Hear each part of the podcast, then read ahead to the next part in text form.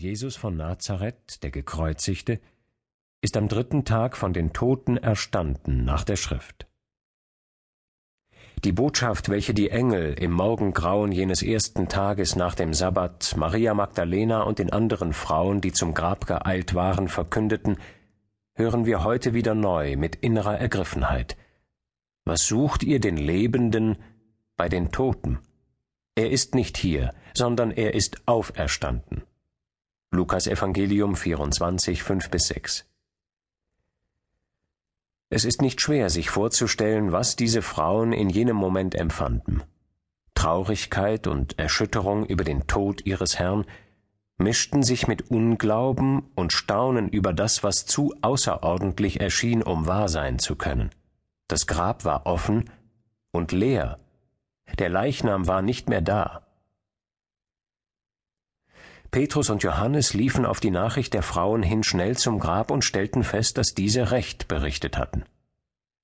Der Glaube der Apostel an Jesus, den erwarteten Messias, war durch das Ärgernis des Kreuzes auf eine sehr harte Probe gestellt worden. Bei Jesu Festnahme und angesichts seiner Verurteilung und seines Todes waren alle auseinandergelaufen. Nun hatten sie wieder zusammengefunden, ratlos und verwirrt.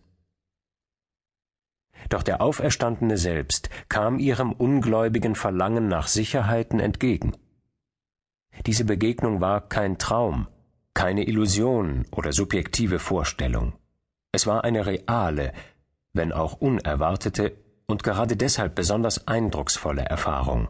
Jesus kam, trat in ihre Mitte und sagte zu ihnen, Friede sei mit euch. Johannes Evangelium 2019 bei diesen Worten flammte in ihren Herzen der beinahe erloschene Glaube wieder auf. Die Apostel berichteten dem Thomas, der bei dieser ersten außergewöhnlichen Begegnung nicht zugegen gewesen war, jawohl, der Herr hat erfüllt, was er angekündigt hatte, er ist wirklich auferstanden, und wir haben ihn gesehen und angefasst. Thomas aber blieb zweifelnd.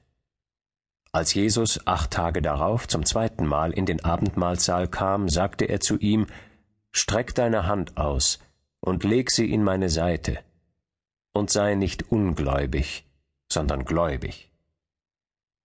Die Antwort des Apostels ist ein bewegendes Glaubensbekenntnis. Mein Herr und mein Gott. Johannes Evangelium 20, 27 folgende. Dieser Glaube, der im Laufe der Jahrhunderte von den Nachfolgern der Apostel weitergegeben